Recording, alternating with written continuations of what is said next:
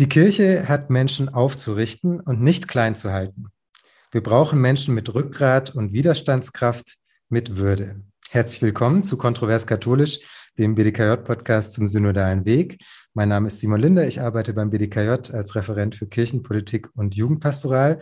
Und das Zitat vom Anfang stammt von Margot Käßmann. Sie ist evangelische Theologin und Pfarrerin und war unter anderem Landesbischöfin der evangelisch-lutherischen Landeskirche Hannovers und auch Ratsvorsitzende der evangelischen Kirche in Deutschland, also höchste Repräsentantin der evangelischen Kirche hier in Deutschland. Für viele Menschen ist sie bis heute ein wichtiges Gesicht der evangelischen Kirche und das liegt sicher auch daran, dass sie nach wie vor viel schreibt und viel unterwegs ist. Sie schreibt Bücher, aber auch eine wöchentliche Kolumne in der Bild am Sonntag. Und als sie 2014 damit angefangen hat, erklärte sie das damit, dass ihr daran liegt, über Gott und die Welt ins Gespräch zu kommen. Genau das wollen wir heute tun. Herzlich willkommen, Margot Käßmann. Ja, Grüße, Herr Linder. Frau Käßmann, auf die Themen, ähm, die wir in dem Podcast vor allem besprechen, haben wir heute noch mal eine andere Perspektive, äh, synodaler Weg äh, und alles, was damit zusammenhängt. Wir kommen gleich drauf. Ich würde Sie vorher aber ganz gern noch mal zu was ganz anderem äh, befragen. Sie wurden kürzlich, als die Bundeswehr aus Afghanistan äh, abgezogen ist, äh, wieder häufig zitiert mit einem Satz, den Sie äh, vor über zehn Jahren gesagt haben. Nichts ist gut in Afghanistan. Hätten Sie gedacht, dass dieser Satz so lange nachhalt? Das ist ja sogar schon über elf Jahre her. 1. Januar 2010, Neujahrspredigt aus der Dresdner Frauenkirche vom ZDF übertragen.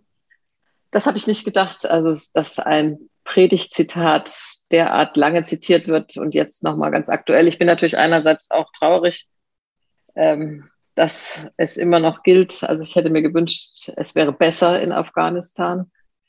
Und andererseits ähm, finde ich auch richtig, dass unsere Kirche diese kritische Haltung gegenüber dem Krieg immer wieder deutlich macht. Also damals bin ich ja heftig kritisiert worden, weil gesagt wurde, ich kann doch dazu überhaupt kein Urteil finden als Frau, als Frau der Kirche. Ähm, und die Kontroverse hat mich damals schon erschreckt. Die war heftig, muss ich sagen. Ich habe die Predigt nochmal nachgelesen und äh, ganz interessant ist ja, dass Sie da auch andere Themen angesprochen haben. Ja. Äh, nichts ist gut in Sachen Klima zum Beispiel war ein Zitat oder das Thema Kinderarmut haben Sie äh, angesprochen, das Thema äh, Depression auch. Das war kurz nachdem der Fußballtorwart Robert Enke äh, sich das Leben genommen hatte. Ich habe den Eindruck, an den Themen hat sich leider gar nicht so viel geändert. Also äh, Klima, wir nehmen am Freitag vor der Bundestagswahl äh, auf, heute ist großer Klimastreik. Ähm, dann äh, das Thema Kinderarmut, äh, auch da haben sich die Zahlen nicht verbessert, sondern verschlechtert.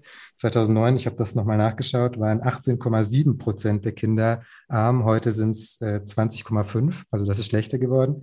Ähm, vielleicht ist beim Thema Depression so, dass sich da gesellschaftlich ein bisschen was äh, geöffnet äh, hat, aber auch da sind wir noch nicht da, wo wir hin müssen. Ist das frustrierend? Vielleicht auch manchmal, wenn Sie so zurückschauen und sagen, mein Gott, das habe ich doch schon 2010 gesagt, warum tut sich denn da nichts? Also die Predigt war ja damals zur Jahreslosung und die hieß, also für die Evangelischen, euer Herz erschrecke nicht. Da wird ja jedes Jahr so ein Vers wirklich gelost. Und ich habe dann gesagt, also wir müssen eben als Christen nicht erschrecken, sondern können auch dann hinschauen, wenn es nicht gut ist. Und dann habe mhm. ich alles aufgezählt, was nicht gut ist, wo, wo, wir hinschauen sollten. Und ich denke, die Herausforderungen bleiben. Manchmal denke ich jetzt äh, im Altwerden, es ist tatsächlich ab und zu schon, muss ich sagen, frustrierend, dass du denkst, warum ändert sich so wenig?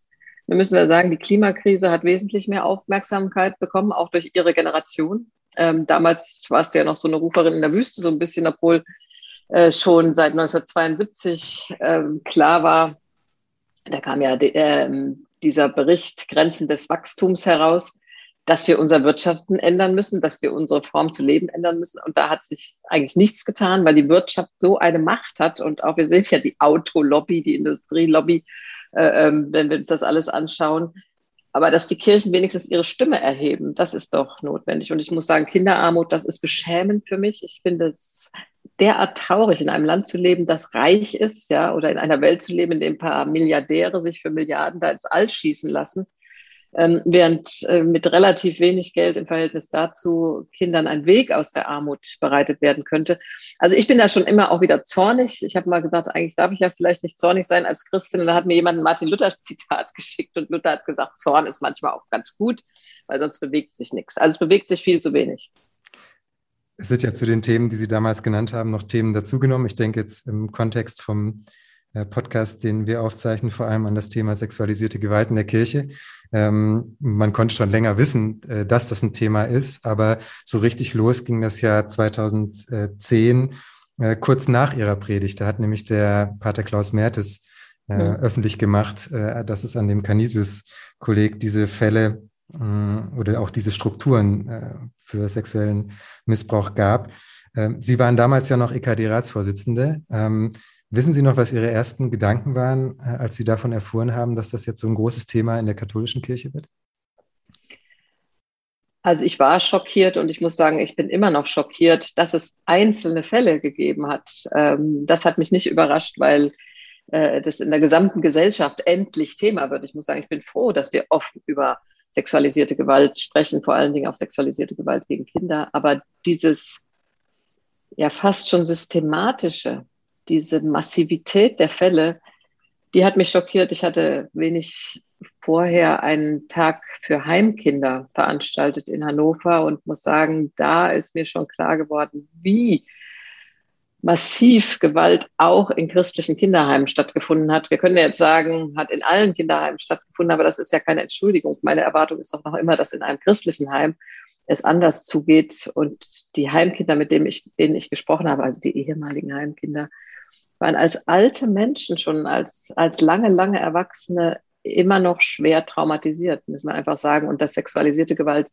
dann so massiv dazukommt, jetzt in der katholischen Kirche, aber in der Odenwaldschule, wir haben in der evangelischen Kirche ja auch äh, ähm, Fälle, so ist es nicht. Aber es, es tut mir richtig weh, weil die Kirche eigentlich immer ein Ort war, bei dem du gesagt hast, da können deine Kinder hingehen, das ist ein geschützter Ort. Und wie wir als Kirchen, will ich jetzt mal sagen, gemeinsam das Vertrauen, das da zerstorben ist, ja, wie soll ich denn sagen, zerstört worden ist, möchte ich sagen.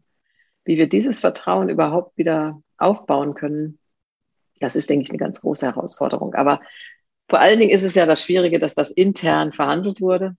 Ähm, und ich erinnere mich, als ich Bischöfin wurde, 99, da habe ich dann das erste Mal mit einem in Anführungsstrichen Verdachtsfall zu tun gehabt. Und da war die Frage, wie gehen wir damit um? Und ich erinnere mich, dass, dass wir dann gesagt haben, also, also das muss sofort doch der Staatsanwaltschaft übergeben werden. Wir haben in der evangelischen Kirche gar keine Strukturen, um sowas zu bearbeiten. Und ich denke, das ist ein ganz entscheidender Schlüssel. Gewalt jedweder Art, auch sexualisierte Gewalt, ist eine Straftat, die der Staatsanwaltschaft angezeigt werden muss. Das kann nicht innerkirchlich verhandelt werden. Und gleichzeitig die Strukturen, also wenn man feststellt, äh, dass die Strukturen das befördern, ist dann ja doch wieder die Frage, wie die Kirchen äh, damit umgehen. Also die Einzelfälle. Es gibt ja auch Betroffene, die sagen, das ist so lange her, ich möchte jetzt nicht mehr, dass das der Staatsanwaltschaft übergeben wird, weil das äh, Recht auch gar nicht möglich macht, dass Menschen, die ähm, vor Jahrzehnten ähm, diese Taten begangen haben, jetzt nochmal dafür büßen müssen. Aber die Strukturen, das ist ja nochmal ein anderes Thema. Damit müssen sich die Kirchen ja schon äh, auch befassen. Ähm, ich hatte gelesen, dass es in der evangelischen Kirche gerade äh, eine Studie erarbeitet wird, diese Forum-Studie, in der es ja auch genau darum geht, also systemische äh, und organisationale Faktoren rauszufinden, die sexualisierte Gewalt ermöglichen oder verhindern. Bei uns in der katholischen Kirche gab es diese MHG-Studie, ähm, die herausgefunden äh, hat, dass es zwischen 1946 und 2014 äh, mindestens 3677 Betroffene gibt und äh, 1670 Beschuldigte. Die Zahl, die vielleicht am meisten schockiert, weil sie so viel sichtbar macht, ist, dass es 5,1 äh, Prozent aller Diözesanpriester sind äh, im katholischen Bereich, die äh, beschuldigt werden. Und die Studie sagte auch, äh, dass es eine sehr große Dunkelziffer gibt, weil eben viele Fälle nicht bekannt werden. Ähm, also diese Zahl hat mich äh, schockiert, weil das ist im Endeffekt äh, jeder 20. katholische Priester. Und das zeigt ja, dass es offensichtlich nicht nur Einzelfälle sind, sondern ein systemisches Problem. Also ich finde das auch, muss ich sagen, ähm, schockierend. Und ich sag mal, es tut mir auch leid für alle die, die anständig und würdevoll ihren Dienst begehen, weil versehen, weil sie ja dieser Verdacht in der Luft hängt. Ja, also da ist auch eine Unbefangenheit weg. Also ein katholischer Kollege hat mir gesagt, er kann ja gar kein Kind mehr in den Arm nehmen, äh, äh, wenn er, wenn er den, den Kindergarten der Ortsgemeinde besucht, weil jetzt auch so ein Verdacht auf allen liegt. Aber andererseits muss ich sagen, finde ich es wirklich gut, dass aufgedeckt wird. Vor allen Dingen, dass Sexualität insgesamt aus dieser Tabuzone rausgeholt wird. Weil nur wenn wir eine Sprache für Sexualität finden, dann finden wir auch eine Stra Sprache dafür, was, wie soll ich sagen, falsche Sexualität in dem Sinne ist, dass sie mit Gewalt zu tun hat, dass sie mit Macht zu tun hat. Sexualität, haben wir mal gesagt, in einer Denkschrift der EKD ist eine gute Gabe Gottes. Das war für uns auch ein langer Schritt, das war 72, glaube ich, ähm, oder 71. Äh, und zu sagen, Sexualität ist ein, ein schönes Erlebnis, eine gute Gabe Gottes zwischen zwei Menschen, die sich lieben, in Verantwortung auf Augenhöhe Sexualität leben, dann weißt, weißt du auch, dann weißt du auch als Kind, es ist falsch, wenn mir Gewalt angetan wird. Und ein katholischer Mitarbeiter, mit dem ich mal gesprochen habe in einer Sendung, der sagte, er hat sich noch nicht mal getraut, es seinen Eltern zu sagen, weil er wusste, seine Eltern wären erschüttert in ihrem Grundvertrauen in ihre Kirche. Und dafür eine Sprache zu finden, ich denke, da, das ist auch ein wichtiger Weg. Das eine, in Zukunft muss alles transparent gemacht werden. Es müssen Anzeigen an äh, staatliche Stellen gehen beim Verdachtsfall. Und wir müssen darüber sprechen, was Sexualität bedeutet.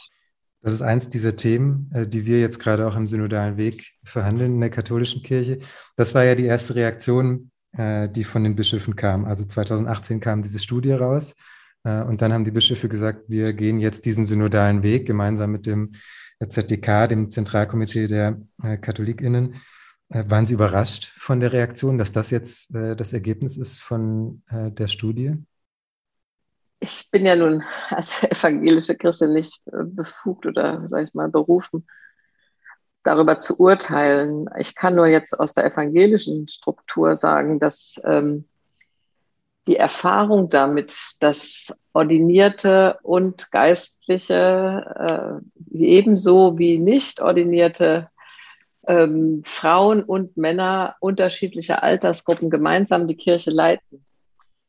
Das ist sicher äh, ungeheuer hilfreich. Ich will jetzt auch mal sagen, als Frau, ich finde auch gut, ähm, wenn Frauen diese Themen mitdiskutieren, weil Männerwelten ähm, dann oft doch auch dazu tendieren, sich sehr abzukoppeln von außen, von der Außenwelt. Also ich weiß, was ich im Ökumenischen Rat der Kirchen in den Exekutivausschuss kam, da sagte ein evangelischer Bischof, wollen wir jetzt mal festhalten, nicht? Katholiken sind ja da gar nicht dabei, aber viele Orthodoxe, da sagte der, ach, es ist irgendwie nicht mehr so entspannt, seit du da bist, Margot. Früher konnte man das abends auch noch mal in der Sauna besprechen. Das ist jetzt alles nicht mehr möglich. Ja? Also da habe ich gemerkt, die haben mich richtig als Störfaktor empfunden, weil natürlich, wenn eine Frau anwesend ist, bestimmte Gespräche nicht mehr finden. Ich habe den Eindruck, ähm, dass sich in diesen Diskussionen, also das beobachten nicht nur ich, sondern auch, auch viele andere, die diesen synodalen Weg äh, sich äh, anschauen, dass es mit jedem Jahr, was vergeht, was diese Studie ein bisschen weiter nach hinten äh, rutscht, dass es immer mehr um die Kirche, um die Institution geht und immer weniger um die Betroffenen.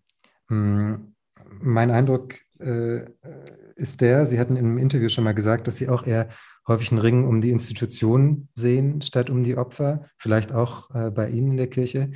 woran liegt das? Ich denke, es gibt bei vielen Kirchenleitenden das Gefühl, die Kirche muss geschützt werden, ja, vor schlechtem Leumund, äh, vor, vor Schaden, weil die Kirche als Institution ähm, nicht in Verruf geraten darf. Und das halte ich aber für einen ganz großen Irrtum, weil die Kirche lebt davon, dass Menschen ihr vertrauen, dass da Würde Anstand, Ehrlichkeit, Offenheit, ähm, der Schutz der Schwachen wirklich gelebt wird. Und wenn dann Vorfälle ähm, sexualisierter Gewalt nicht wirklich glasklar geahndet werden, wenn Täter nicht Täter sind und Opfer ihre Geschichte nicht erzählen können, ähm, dann nimmt die Institution, behaupte ich, Schaden. Die Institution nimmt selbst Schaden, wenn sie versucht, sich selbst zu schützen. Äh, Desmond Tutu, der anglikanische Erzbischof von Südafrika, hat mal so schön von dem Versöhnungsprozess in Südafrika gesagt, Versöhnung ist nur möglich, wenn die Täter Taten bekennen und die Opfer ihre Geschichten erzählen und diese Geschichten auch gehört werden. Ich denke deshalb, von meinem Verständnis von Kirche, ich bin evangelisch, wie gesagt, äh, sind als allererstes die Opfer zu hören. Und die Institution nimmt für mich mehr Schaden, wenn die Opfer nicht gehört werden.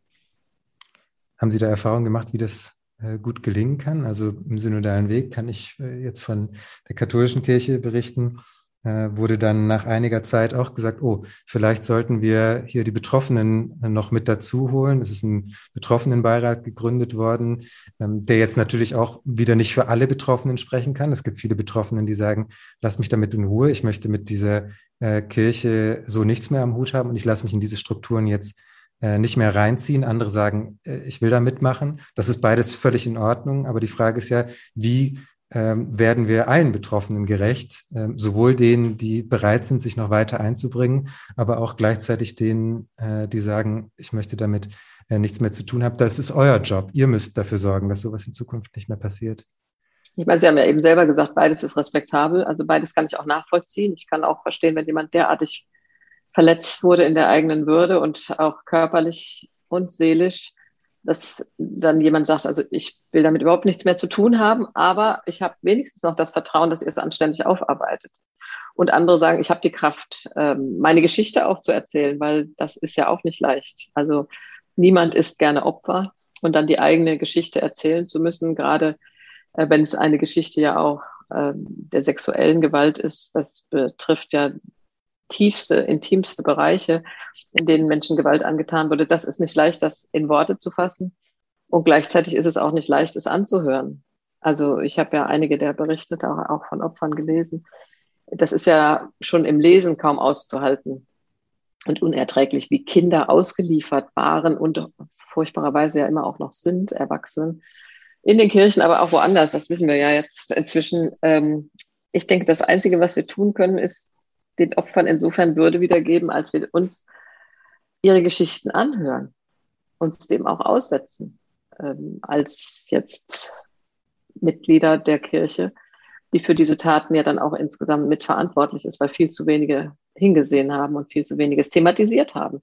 Ich meine, das finde ich ist das Grauenvolle auch dass ähm, die Opfer oft nicht ernst genommen wurde. Das haben wir in der Kirche, das haben wir aber auch in der Odenwaldschule beispielsweise in den Berichten, wo das dann deutlich wird, wo noch nicht mal die Eltern den Kindern geglaubt haben. Und das ist eine Verachtung der Würde der Kinder, die für mich auch wirklich erschütternd ist, das muss ich sagen. Was wir nach 2010 äh, gesehen haben, also wir in der katholischen Kirche, war ein sogenannter Dialogprozess. Also der ist auch schon äh, gestartet worden, nachdem diese Fälle bekannt äh, wurden und auch deshalb. Ähm, und der ist zumindest nach Einschätzung vieler äh, BeobachterInnen auch mehr oder weniger dann versandet.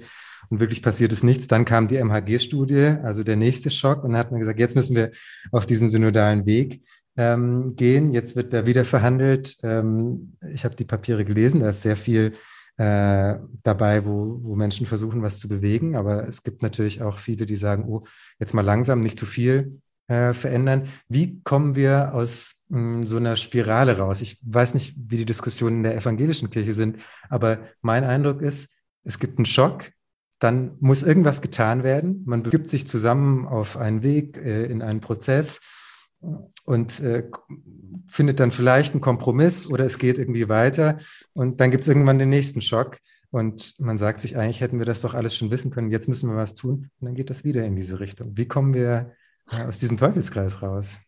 Ja, wenn ich da die Lösung hätte, hätte ich sie schon äh, äh, veröffentlicht, aber ich denke, es ist natürlich so, dass Institutionen ein enormes Beharrungsvermögen haben. Das ist bei allen Institutionen so. Und das sehen wir doch in der ganzen Kirchengeschichte. Veränderungsprozesse kamen in der Regel doch von unten, indem es dann Bewegung, nehmen wir jetzt mal Franz von Assisi, äh, äh Bewegung oft ja auch ähm, Ordensbewegung. Ich würde jetzt auch mal reklamieren, dass Martin Luther äh, ähm, so dann zurück zur Bibel. Was steht eigentlich in der Bibel im Verhältnis zu dem, was in der Kirche als Institution vorhanden ist. Und deshalb setze ich schon sehr drauf, dass ähm, wackere Katholikinnen und Katholiken, aber ganz genauso äh, evangelische Christinnen und Christen, ähm, die ihre Kirche ja lieben, sagen, so geht es nicht. Wir müssen sie verändern. Und äh, wenn ich das richtig sehe, sind es ja auch gerade viele Gemeinden, die sagen, wir ändern dann bei uns, äh, wenn das oben zu lange dauert in der Institution. Also langer Atem ist gefragt. Sie haben mich am Anfang gefragt, wie ist das eigentlich mit der Friedensbewegung? Da bin ich nun seit, seit, seit ich 16 bin engagiert, ja, jetzt bin ich 63.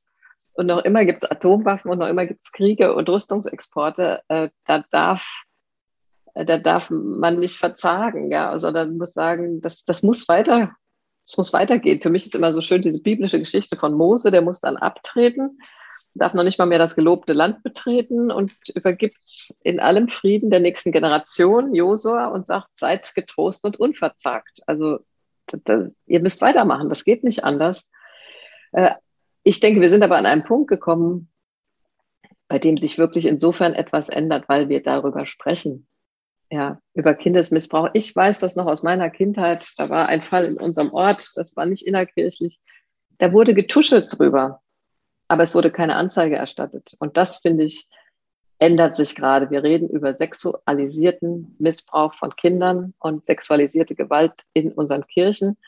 Und äh, dass das überhaupt auf den Tisch kommt, das ist schon ein Fortschritt und nicht mehr gesagt wird, darüber spricht keiner, kann doch nicht sein bei einem Priester, das glaube ich nicht, sondern ähm, das ist traurige Wahrheit, dass es in unseren Kirchen auch passiert und deshalb muss es thematisiert werden. Also ich finde, dass, wenn ich jetzt mal, ich bin ja ein hoffnungsvoller Mensch, was Positives sehen möchte, dann, ähm, dass das nicht mehr in einem dunklen Bereich, wo keiner reingucken kann, passiert, sondern dass es auf dem Tisch liegt, auch das Versagen unserer Kirchen gegenüber den Opfern.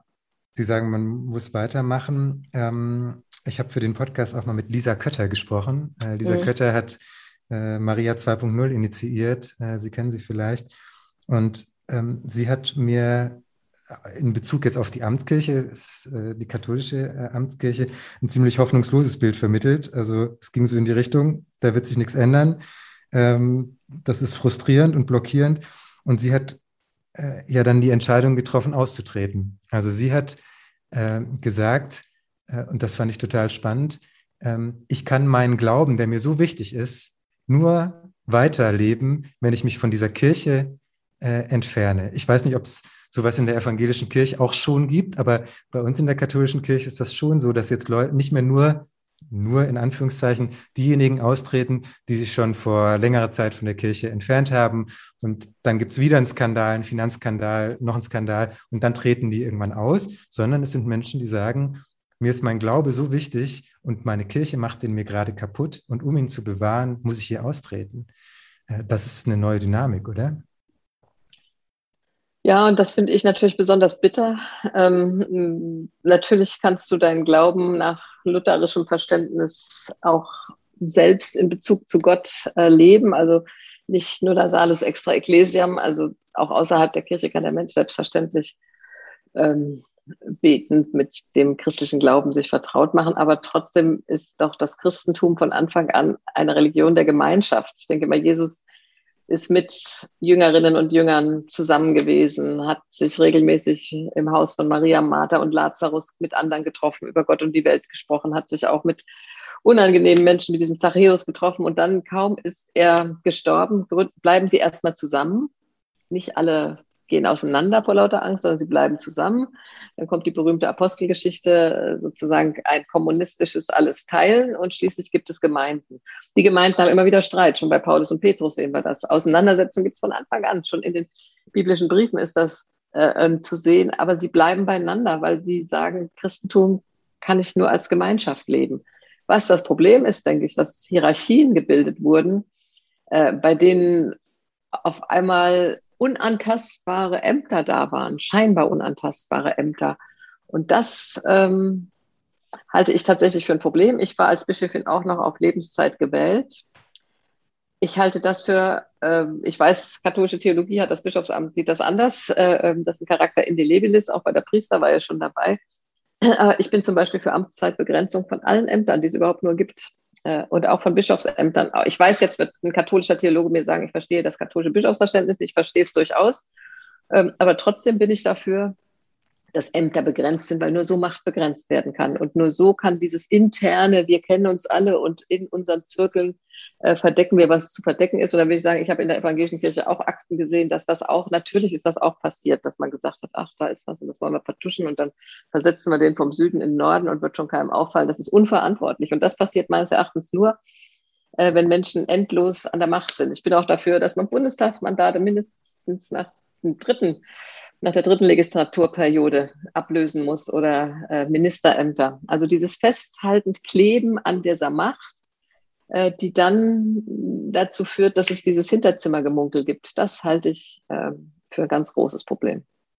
Das ist was, was beim synodalen Weg auch diskutiert wird. Also dieses äh, Thema Amtszeitbegrenzung, das finde ich total spannend, weil dann von vielen eben genauso argumentiert wird. Das ist doch unsere Tradition, das ist doch unser überlieferter Glaube. Wenn wir aber ja gelernt haben und jetzt verstanden haben durch die MHG-Studie, durch die Forschung, ähm, die es da jetzt ja äh, auch gibt, dass eben diese Tradition zu den Strukturen geführt hat, die sexualisierte Gewalt oder sexuellen Missbrauch äh, befördert haben, dann kommen wir an einen ganz spannenden Punkt, weil dann ist eben die Frage, was ist uns wichtiger? Ist uns die Tradition wichtiger, die uns an diesem Punkt äh, geführt hat, die ganz viele schöne Aspekte hat, die wir auch unbedingt weitertragen müssen.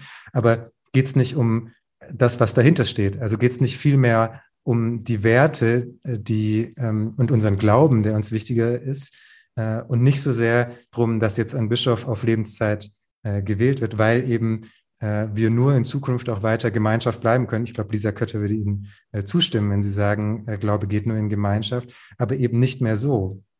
Und das ist eine, glaube ich, total spannende Frage für die Institution. Äh, wie geht sie damit um, wenn Teile der Tradition eben verhindern, ähm, dass man in Zukunft weiter zusammen Kirche sein kann?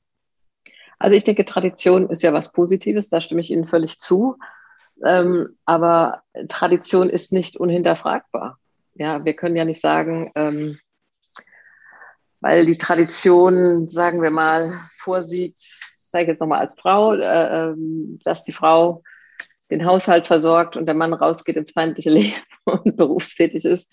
Deshalb muss das immer so bleiben. Das haben wir ja auch geändert. Ja, also wir haben äh, in unserer Kirche nun auch um die Frauenordination Jahre, Jahrzehnte lang gerungen. Ähm, und ähm, dann war ja die Frage, ist die Tradition, dass nur Männer dieses Amt ausüben können, entscheidender? Oder müssen wir nicht biblisch fragen, was heißt es, wenn äh, Galater 3,28 steht, in Christus ist nicht mehr Mann noch Frau, Jude, Grieche, Sklave noch Freier. Also wir haben ja versucht, uns zu entwickeln mit der Bibel und ab und zu auch dann eben gegen die Tradition.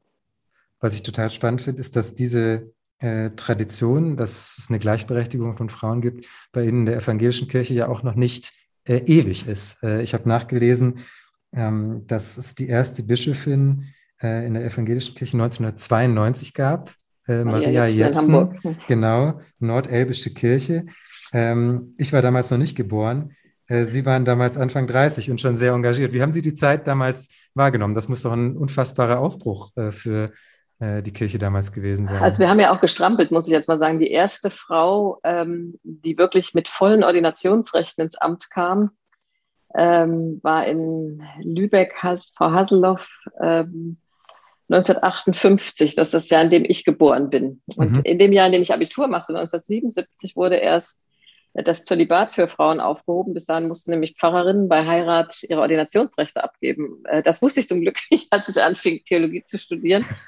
Und dann kam doch sehr stark ähm, auch, sag ich mal, auch über die feministische Theologie, Elisabeth Moltmann-Wendel, äh, Dorothee Sölle, die Kirchentage, da kam eine ungeheure Bewegung auf und es hatte zwei Wahlen vorher gegeben, bei denen Frauen kandidiert hatten, äh, die nicht gewählt wurden. Und bei Maria Jepsen war es dann wirklich, ähm, das war überwältigend, ja, das wurde gefeiert. Ich weiß noch, dass äh, sogar eine, eine, aus, aus Indien kam, Aruna Granada, und die hat bei mir noch übernachtet, ist dann hingefahren, um mitzufeiern. Also es war, sie war ja die erste lutherische Bischöfin auch weltweit. Es gab schon äh, in den USA, ich meine bei den Methodisten eine. Ähm, aber das war natürlich 92 äh, auch eine heftige Auseinandersetzung. Ja, äh, was heißt das eigentlich auch ökumenisch? Das war bei mir äh, dann ein paar Jahre später auch nochmal so. Ist das nicht ein ökumenischer Affront? Und als ich dann 99 Bischöfin wurde, hat die russisch-orthodoxe Kirche die Beziehung zu meiner Landeskirche abgebrochen, weil sie gesagt hat, äh, eine Frau als Bischöfin, äh, das ist Anpassung an den westlichen Zeitgeist. Und ich habe dann zurückgeschrieben, das ist nicht Anpassung an den westlichen Zeitgeist, sondern das ist lutherische Tauftheologie, weil Luther gesagt hat, jeder getaufte Christ ist Priester, Bischof, Papst. Also die Taufe ist das entscheidende Sakrament, das uns alle auf eine Stufe stellt. Und da gibt es keine, äh, keine Hierarchien mehr nach lutherischer Tauftheologie. Ich weiß sehr wohl, dass das in der katholischen äh, ähm, Theologie äh, anders ist, das Amtsverständnis. Ich finde das total interessant, weil also da ist ja einiges passiert. Also es ist erstmal, gab es irgendwann diese Öffnung, dass es theoretisch möglich ist. Sie sagen, dann waren es, gab es zwei Wahlen, in denen es nicht äh, funktioniert hat und dann äh, die dritte ist gewählt worden. Wenn Sie das so, wenn Sie zurückschauen, äh, gibt es da bestimmte Punkte, bestimmte Entscheidungen, bestimmte mh, hm, ja, Wegmarken, an denen man festmachen kann, im Nachhinein vielleicht, oh, da ist was passiert. Also da hat unsere, da ist durch unsere Kirche ein Ruck gegangen, da hat sich was getan, äh, dass das dann möglich gemacht äh, wird. Ich denke, dass äh, bei uns die Veränderung Schritt für Schritt kam mit ähm, den Frauen im Pfarramt, was, was jetzt die Ordination von Frauen und die, den Bischofsdienst von Frauen betrifft.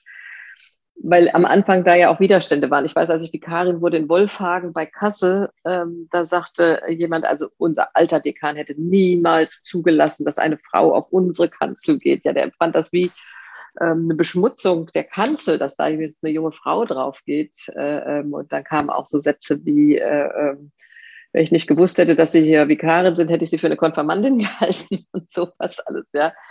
Äh, äh, also die ersten Gemeinden haben schon manche da geschluckt, aber ich muss mal sagen, es waren auch ganz oft die Frauen, äh, die gesagt haben, wir wollen das, das ist uns wichtig und ähm, Männer, die dann eher Mühe hatten zu sagen, unter einer Kanzel, also unter einer Frau auf der Kanzel sitzt, das war für viele, glaube ich, so eine Symbolik, ja. Da oben predigt eine Frau und allzu lange haben ja auch die Pfarrerinnen und Pfarrer und Priester abgekanzelt im wahrsten Worte, Sinne des Wortes. Ich denke auch, äh, dass das tatsächlich von der Gemeinde her eine Veränderung der Wahrnehmung war. Und mein Eindruck ist, dass ich damals ins Bischofsamt auch gewählt wurde von der Synode, weil die Synode diese Veränderung wollte. Das war nicht die Kirchenleitung, die wollte, dass Margot Giesmann Bischöfin wird. Das war wirklich fast ein Trotz ähm, der Synode, war mein Eindruck. Die sagte, doch, wir wollen das. Und deshalb wählen wir sie zur Bischöfin. Ähm, und das war damals dann natürlich auch ein Riesentrara. Ich hatte vier, vier Schulkinder. Das war ähm, für viele unvorstellbar, ähm, dass ich ein Bischofsamt wahrnehmen kann, weil du ja auch Bilder im Kopf hast. Wie sieht ein Bischof aus? Jedenfalls nicht wie eine 41-jährige Mutter von vier Schulkindern, ja, sondern ist ein älterer, distinguierter Herr. Das ging mir ja selber so. Also die Bilder in unseren Köpfen, die haben sich doch dann schnell verändert, glaube ich. Also wie sieht ein Pfarrer aus, eine Bischöfin, eine Pfarrerin? Ähm, ja, was hat die für einen Rock an? ja, also so, was hat sie an zum Beispiel? Das war auch immer ein ganz großes Thema. Und gleichzeitig sind die, diese Bilder bis heute noch präsent. Also wenn ich jetzt an die vergangenen Wochen und die Diskussionen um die Kanzlerkandidatinnen äh, denke, auch da ist es ja Thema. Ähm, äh, Frau Baerbock hat äh, Kinder. Äh, was hat Frau Baerbock für Schuhe äh, getragen? Die ähm, Artikel habe ich über die Schuhwahl von äh, Herrn Scholz und Herrn Laschet nicht gesehen. Also es zeigt vielleicht auch, dass die ähm, dieses Thema äh, patriarchale Gesellschaft, das hat sicherlich nachgelassen, aber vielleicht hat sich die Kirche auch viel zu lang äh, daran angepasst, könnte man ja auch sagen. Ähm, dieser Zeitgeist, den es äh, viel zu lang gab, dass Frauen unterdrückt worden sind in der Gesellschaft, äh, der hat sich halt auch in der Kirche fortgesetzt und dann muss man in der Kirche auch dafür kämpfen, dass es äh, da eben die Gleichberechtigung gibt. Und Sie sind uns da einige Jahrzehnte gegebenenfalls voraus. Also ich finde es tragisch, ich meine, es ist äh, jetzt die evangelische Kirche in Deutschland ist sicher da ähm, inzwischen an einem Punkt, wo, wo es relativ, also klar gibt es bei uns auch noch patriarchale Strukturen, das möchte ich gar nicht leugnen, aber äh, es ist eine relative Selbstverständlichkeit, dass Frauen alle Ämter wahrnehmen können, aber immer noch nicht in allen lutherischen Kirchen, müssen wir auch sagen. Lutherische Kirche in Neuseeland ordiniert keine Frauen, lutherische Kirche in Polen. Es ist nicht so, dass das äh, ähm, überall geklärt wäre. Aber ich denke, dass, ähm, also dass das, diese Vielfalt, also sagen wir so, dass Diversität tut uns gut. Das ist ja auch eine gesamtgesellschaftliche Frage. Ja? Brauchen wir äh, ähm, ganz klare, einfache Strukturen, wo immer alles gleich bleibt oder macht diese Vielfalt nicht auch lebendig? Und ich denke zum Beispiel, wenn wir jetzt sagen, in Deutschland hat jeder vierte Bürger, jede vierte Bürgerin Migrationshintergrund, spiegelt sich das zum Beispiel in unseren Kirchen? Ähm, da sind wir auch immer noch sehr äh, äh unter uns, äh, äh, sehr verharren da auch in alle Kirchen, das ist jetzt ähm, meine wie ihre. Also da sind wir immer noch nicht offen genug für Diversität, Veränderung und das kann, ähm, das kann, glaube ich, auch nur von der Gemeindebasis äh, her wachsen. Davon bin ich überzeugt. Und natürlich stört mich auch, das will ich ganz klar sagen, wenn du Bilder von Religionsführern, Treffen von Religionsführern in Anführungsstrichen siehst, sind das in allen Religionen in der Regel doch Männer. Also ich war mal zum Weltwirtschaftsforum eingeladen, da waren 40 Religious Leaders eingeladen, da waren 39 Männer und ich. Das ist dann schon ein sehr merkwürdiges Gefühl. Ja, und ich weiß, dass der Emir von Katar dann einen Lachanfall kriegt. Da hat gesagt, a woman as religious leader. Das konnte der sich überhaupt nicht vorstellen. Also Religion äh, wird in der, in der Leitung oder in der Repräsentanz weltweit, denke ich, äh, immer noch ganz stark allein von Männern geprägt. Und das ist schade, weil an der Basis leben es in der Regel die Frauen. Sie haben es gerade eben gesagt, Sie sind 99, äh, also sieben Jahre nach äh, Maria Jepsen, dann Bischöfin geworden. Und ich habe noch ein interessantes Zitat gefunden, äh, dass jemand zu Ihnen kurz vor der Wahl gesagt hat, gewählt werden Sie sowieso nicht, Hannover ist zu traditionell. Ähm, das ist ja total spannend. Und dann ist es doch passiert. Ähm, und genauso dann ähm, zehn Jahre später, als Sie zur EKD-Ratsvorsitzenden geworden sind, äh, die erste Frau an der Spitze der evangelischen Kirche äh, in Deutschland. Waren Sie damals überrascht oder äh, hatten Sie den Eindruck, dass Sie eine Frau sind, spielt da gar nicht mehr so eine große Rolle? Man hatte sich schon daran gewöhnt. Also ich muss sagen, ich bin bis heute überrascht, dass ähm, die EKD-Synode mit einer solchen glasklaren Mehrheit, also bei uns ist das so, es wird in den Rat gewählt und der Rat wählt dann den Vorsitz. Aber klar ist, die Synode gibt ein Votum ab und im ersten Wahlgang bin ich als Einzige in den Rat gewählt worden. Und damit war klar, die Synode will mich auch als Ratsvorsitzende. Und damals war ich nicht nur eine Frau, sondern auch noch beschieden. Ähm, und das war für viele ja ein enormer Zusatzmakel, sage ich jetzt mal. Also da habe ich, oder bis heute habe ich da ganz großen Respekt vor der EKD-Synode, die gesagt hat, doch, das wollen wir. Wir wissen, das könnte ökumenisch schwierig werden, ähm, aber wir wollen genau dieses Zeichen setzen. Und da, dazu gehörte damals schon eine ganze Menge Mut. Ich meine, das ist jetzt auch schon wieder elf Jahre her, aber zwölf bald. Ja, Oktober, Oktober 1999 war das. Nee, Quatsch. Oktober, Oktober, Oktober 2009. 2009. Ja, genau. genau Oktober ja. 2009, genau. Äh, und das, ja, guck mal, das sind jetzt schon fast zwölf Jahre. Ja. Äh, also das war ein großer Schritt von der EKD-Synode und ähm, das hat mich schon ungeheuer berührt auch, weil dann natürlich das Trommelfeuer der Kritik auch nicht lange auf sich warten ließ. Vielleicht hilft das den katholischen HörerInnen, äh, wenn ich nochmal ganz kurz die Struktur erkläre. Also Sie haben 20 Landeskirchen, evangelische Landeskirchen in Deutschland. Es gibt die EKD-Synode, die tagt einmal im Jahr mit 128 Mitgliedern. Dann gibt es die Kirchenkonferenz. Äh, das sind die 20 leitenden Geistlichen und äh, JuristInnen der Landeskirchen. Und die beiden Gremien wählen gemeinsam diesen Rat. Sie nicken, das beruhigt mich. Äh, dann habe ich die also Strukturen in, richtig verstanden. In der Kirchenkonferenz sind es insgesamt 40 ja, äh, genau, also jeder genau. Landeskirche. Ja. Der leitende Jurist, die leitende Juristin und der leitende Geistliche. Die leitende Geistliche, nicht alle haben ja ein Bischofsamt. Manche haben auch ein Präses, beispielsweise im Rheinland oder okay. in Westfalen. Aber die Leitungen, sage ich mal, die, die dienstlichen Leitungen der Landeskirchen und die Synode ist eben gewählt. Die wählt sich so von unten her. Also du kommst erst in die Kreissynode, dann in die Landessynode, von der Landessynode in die IKD-Synode. Alle, die im Jugendverband tätig sind, kennen diese Struktur. Ach so, okay. da sind wir, da sind wir nah dran. Aber genauso, genau, okay. genau, das ist, das ist sehr ähnlich. Und diesen Rat sind 15 Personen und der oder die Ratsvorsitzende ist dann der höchste Repräsentant, die höchste Repräsentantin äh, der evangelischen Kirche. Wie war ist übrigens denn? ein Ehrenamt, ja? wollen wir mal festhalten, neben ah, ja. dem Bischofsamt. ja. Äh, wie waren denn die Reaktionen aus der katholischen Kirche in Deutschland, äh, als Sie damals gewählt worden sind? Nun muss ich sagen, äh, wir kannten uns ja schon. Ja. Also ich bin ja auch im Kontaktgesprächskreis gewesen, da trifft man sich zweimal im Jahr über zwei, drei Tage. Äh, also insofern kannte ich ähm, die Vertreter schon. Ich habe meinen ersten Besuch als Ratsvorsitzender auch bei Erzbischof Zollitsch gemacht der damals Vorsitzender der Bischofskonferenz war. Und das war ein, ein ruhiges, intensives Gespräch.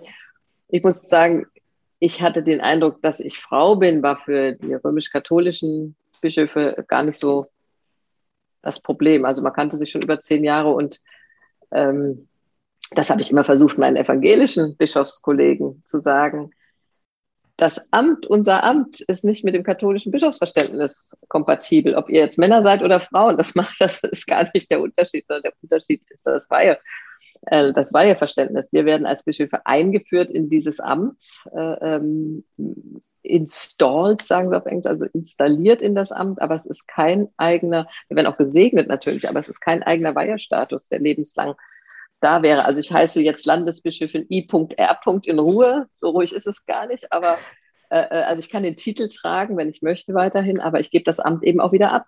Also bei mir mit einem Rücktritt, bei anderen aus Altersgründen ähm, oder weil sie äh, freiwillig sagen, ausscheiden. Also das Amt ist nicht, ähm, also nicht auf Lebenszeit. Die Ordinationsrechte gelten auf Lebenszeit. Also ich kann, solange ich möchte und darum gebeten werde, trauen, taufen, beerdigen, predigen auf allen Kanzeln in der Bundesrepublik Deutschland. Das ja, aber dieses, dieses Amt gibst du dann auch wieder ab. Also mein Amtskreuz übergebe ich dann meinem Amtsnachfolger. Da sind wir wieder bei der Amtszeitbegrenzung auch, vielleicht. Ja, und das ist ja auch beanruhigend. Ich muss mal sagen, mein, das Amtskreuz, das ich getragen habe, das war für eine, für eine kleine Frau ziemlich groß, fand ich. Ja, das hat ja auch keiner dran gedacht. Aber es hatte eben schon Bischof Maarens um, dann Bischof Lilie, dann Bischof Lose, Bischof Hirschler, dann ich und jetzt trägt es Bischof Meister. Und ich finde das auch ein ganz schönes Symbol eigentlich. Ich gebe diese Verantwortung ja, die ist es ja auch. Also Amt ist schön, aber ist auch eine Menge Verantwortung auch weiter an den Nachfolger.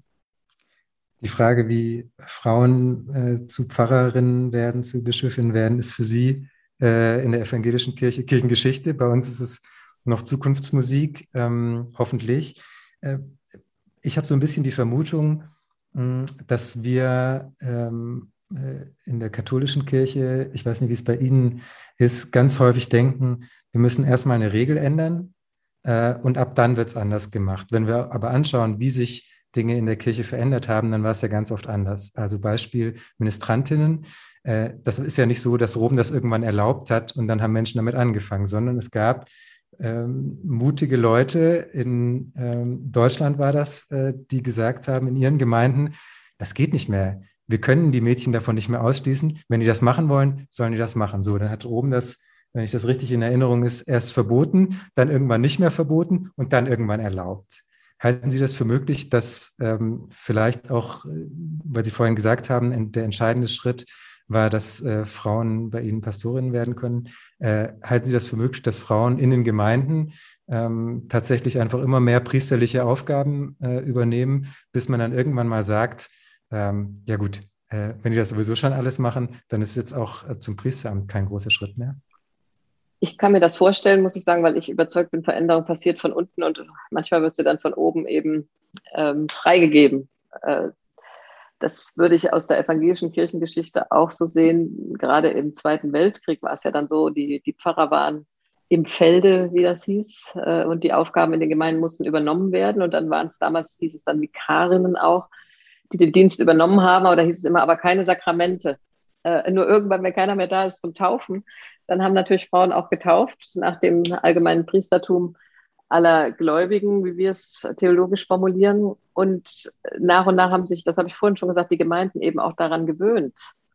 Äh, und da war es nicht mehr so ungewöhnlich, dass eine Frau da war. Und dann wurden aber auch die Rechte eingefordert. Das muss ich sagen, das waren dann auch Forderungen zu sagen, wir wollen, dass Frauen auch ordiniert werden. Und irgendwann ähm, war auch sehr klar, du kannst nicht mehr sagen, warum eine Frau, was ist der theologische Grund, warum eine verheiratete Frau nicht pfarramtlichen Dienst äh, ähm, versehen kann, aber ein verheirateter Mann. Also das, das war dann in den 70er Jahren eine heftige Diskussion und ich habe bis heute keinen theologischen Grund gefunden, warum äh, das bei einem Mann möglich sein soll und nicht bei einer Frau. Und ich denke, das sind nicht theologische Faktoren tatsächlich. Ähm, ich glaube, dass da zutiefst äh, auch irgendetwas sitzt äh, von wegen Unreinheit und da sind wir wieder beim Thema auch Sexualität. Ähm, ich weiß, dass ich einmal hochschwanger war, als ich Abendmahl ausgeteilt habe. Und hinterher hat mir ein Mann gesagt, also das war ihm unangenehm, von einer schwangeren Frau das Abendmahl zu erhalten. Das, das hat, da hatte er ganz große Probleme mit.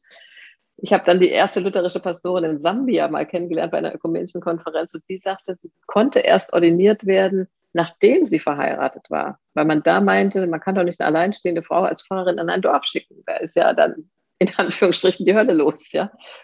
Also das sind tief sitzende, nicht theologische Faktoren, was das Thema Männer und Frauen betrifft. Davon bin ich überzeugt. Was die möglichen Veränderungen angeht, ich kann mir auch vorstellen, dass das beim Thema Segnung von gleichgeschlechtlichen Paaren ähnlich läuft. Also das ist verboten, es findet aber natürlich statt. Also ähm, auch in katholischen Gemeinden äh, an vielen Orten gibt es äh, diese Segnung. Ich kann mir genauso vorstellen, dass es dass wir gerade in einer Phase sind, als das Thema wird, als das gesellschaftlich Thema wird, dass die Kirche, katholische Kirche, äh, erstmal den großen Bedarf sieht, sich da abzugrenzen. Ähm, und es ist ja nicht die ganze katholische Kirche, es gibt ja viele, die, die das auch befürworten, aber das eben auch vor Ort einfach machen. Ähm, und dann äh, äh man sich vielleicht in 50 Jahren fragt, ach, das war verboten damals, das können wir uns ja gar nicht vorstellen. Das war aber ja auch ein Thema bei Ihnen. Ähm, ja, das war immer Thema. Und ich muss sagen, ich habe jetzt neulich, äh, war ich bei einem lesbischen Pfarrerinnenpaar, Ehepaar, ja, in, in ihrer YouTube-Sendung. Und die haben nur gestaunt, habe ich gesagt, also ihr Lieben, also das war 1999 undenkbar, als ich Bischöfin wurde. Es war wirklich undenkbar. Da war noch nicht mal jemand im Dienst, der offen äh, die eigene Homosexualität äh, erklärt hat. Und äh, dann gab es auch diese Veränderung, die gesellschaftliche spiegelt sich sicher, aber dann auch die theologische. Also da werden Häuser gesegnet, da werden Feuerwehrautos gesegnet.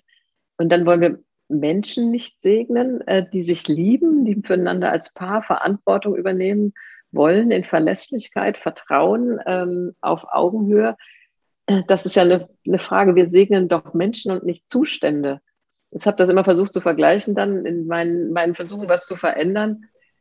Wenn beispielsweise aus dem Militärgelände in Munster Menschen aufbrechen, sagen wir nach Afghanistan, und der Militärseelsorger hält eine Andacht, dann segnet er doch nicht die Waffen, das machen die Kirchen zum Glück nicht mehr, sondern er segnet diese Menschen und ihre Familien, die gehen.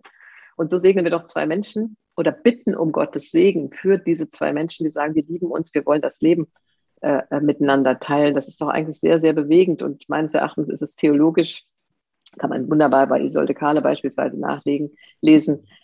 Die biblischen Verse, die es ist dem Herrn ein Gräuel, die dagegen gerne aufgeführt werden, haben doch überhaupt nicht ähm, ein Paar homosexuell liebend vor Augen, äh, äh das miteinander leben will. Das war doch vor 2000 Jahren einfach vollkommen äh, unvorstellbar. Ich denke, da ging es eher um sexuelle Gewalt in der Beziehung. Und wenn man sich anschaut, wie diese biblischen Geschichten entstanden sind, ähm, so habe ich das äh, in der Exegese gelernt, ähm, man kannte damals ja keine gleichgeschlechtliche Liebe, sondern Nein. die Menschen, das waren äh, homosexuelle Akte und die hat man deswegen ja auch verdammt, weil man gesagt hat, diese Menschen sind offensichtlich nicht bereit, sich in äh, die in den in den Fortbestand unserer kleinen Gemeinschaft zu investieren und setzen ihr persönliches Wohl, äh, also ihre, äh, ihren sexuellen Spaß über äh, das Wohl der Gemeinschaft. Ähm, und es ging eben nie um, um gleichgeschlechtliche Liebe, so wie wir das äh, heute sehen würden. Trotzdem ich, große Diskussion. Ja. ja, und ich würde aber immer wieder auch gerne sagen, wenn es heißt, also dadurch werden, das habe ich als Argument oft auch gehört, dadurch werden ähm, heterosexuelle Ehen gefährdet. Also ich glaube nicht, dass ein homosexuell liebender Mensch eine Ehe äh, äh, von Mann und Frau gefährdet, weil das ist ja überhaupt nicht, das ist ja überhaupt nicht das Thema. Es äh, wird weiter Paare geben, die auch heiraten und Kinder bekommen, ähm, ob wir nun homosexuelle Paare segnen oder nicht.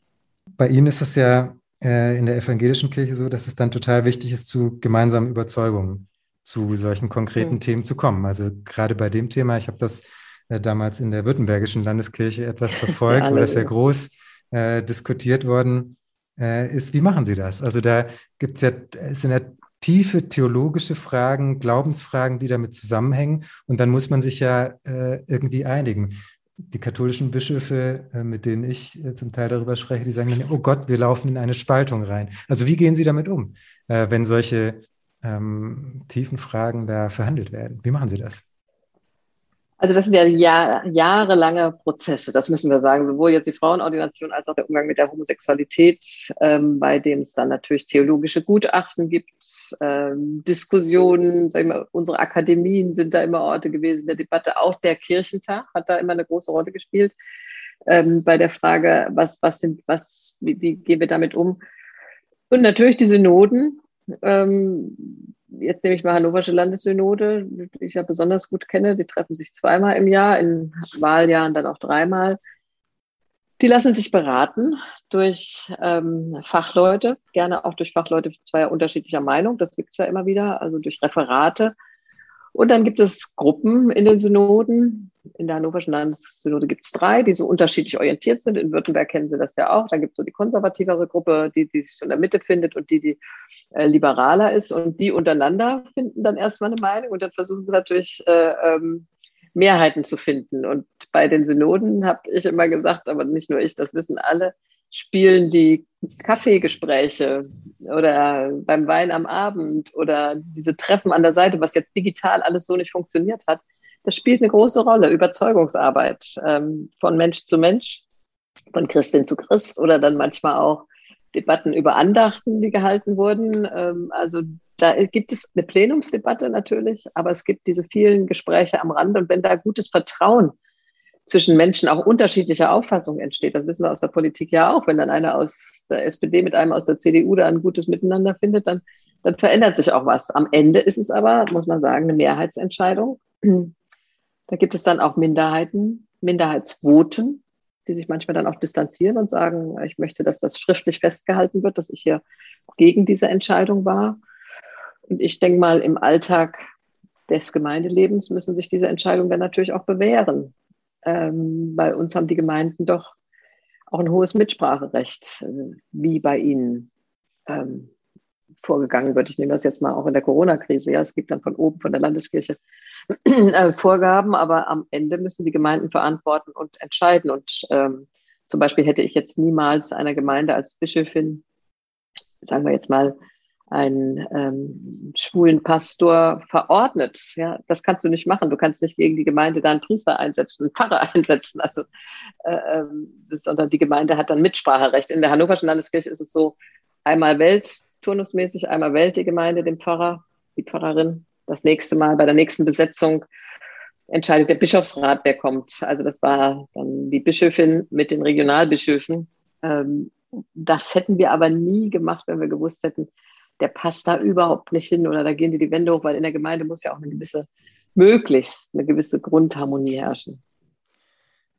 Diese, war jetzt ein langer Sermon, ja, aber Synoden ja, sind, sind wirklich quirlige Angelegenheiten, bei denen viel, viel am Rande geschieht. Aber das ist ja total interessant, weil ähm, bei uns in der katholischen Kirche machen sich dann ja alle immer Sorgen, dass die, die dann unterlegen äh, sind, dass sie dann sagen, wir machen nicht mehr mit. Sie hatten damals ähm, äh, als Sie zur EKD-Ratsvorsitzenden gewählt worden sind, ja, äh, glaube ich, auch ganz schön Stress mit, den, mit den Evangelikalen am Anfang, als es, haben Sie vorhin schon angesprochen, darum ging, dass Sie geschieden waren, äh, um feministische Theologie, um Gender, äh, um Homosexuelle. Wie haben Sie das geschafft, dass die nicht gesagt haben, nee, das ist nicht mehr meine evangelische Kirche in Deutschland, wir gehen jetzt unsere eigenen Wege? Wie haben Sie die mit eingebunden? Also als ich Bischofin wurde, war es besonders schwierig, weil ähm, die Evangelikalen eine Notsynode einberufen haben und gesagt haben, der Bischofssitz in Hannover ist vakant, weil eine Frau kann ihn nicht ausfüllen. Und da muss ich sagen, da habe ich schon schwer geschluckt, weil das ist natürlich nicht schön für so eine Anfangssituation, wenn andere sagen, das, da gibt es gar keinen Bischof, weil eine Frau kann das nicht machen und wir eine Notsynode kennt man aus der Zeit der bekennenden Kirche.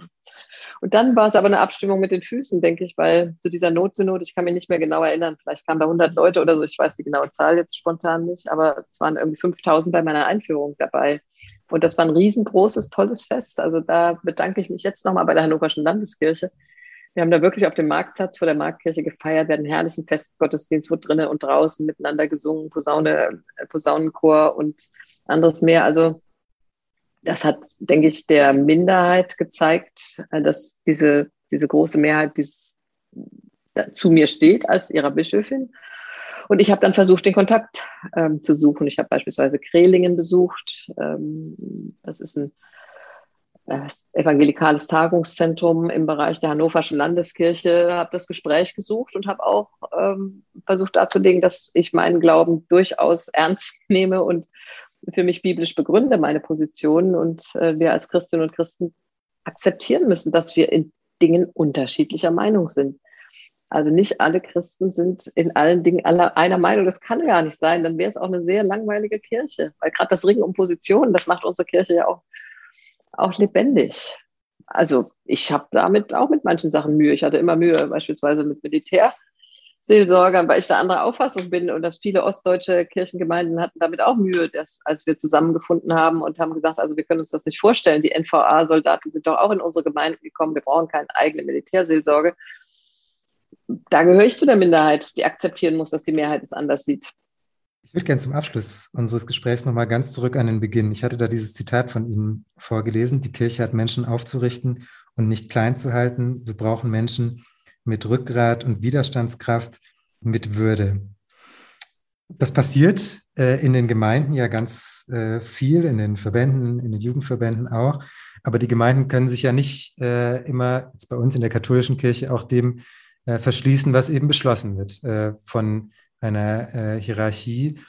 Sie haben viel Kontakt mit Gemeinden, kriegen mit, wie, wie die ticken, sind viel unterwegs. Wie kriegen wir das zusammen, dass diese Basis auf der einen Seite, ähm, diese Kirchenbasis, äh, das schafft, dieses äh, Aufrichten, dieses Nicht-Kleinhalten und gleichzeitig wir vielleicht auch ähm, zu Veränderungen auf anderen Ebenen kommen. Haben Sie da einen Tipp für uns? Dann nochmal weiter, seid getrost und unverzagt. Ja.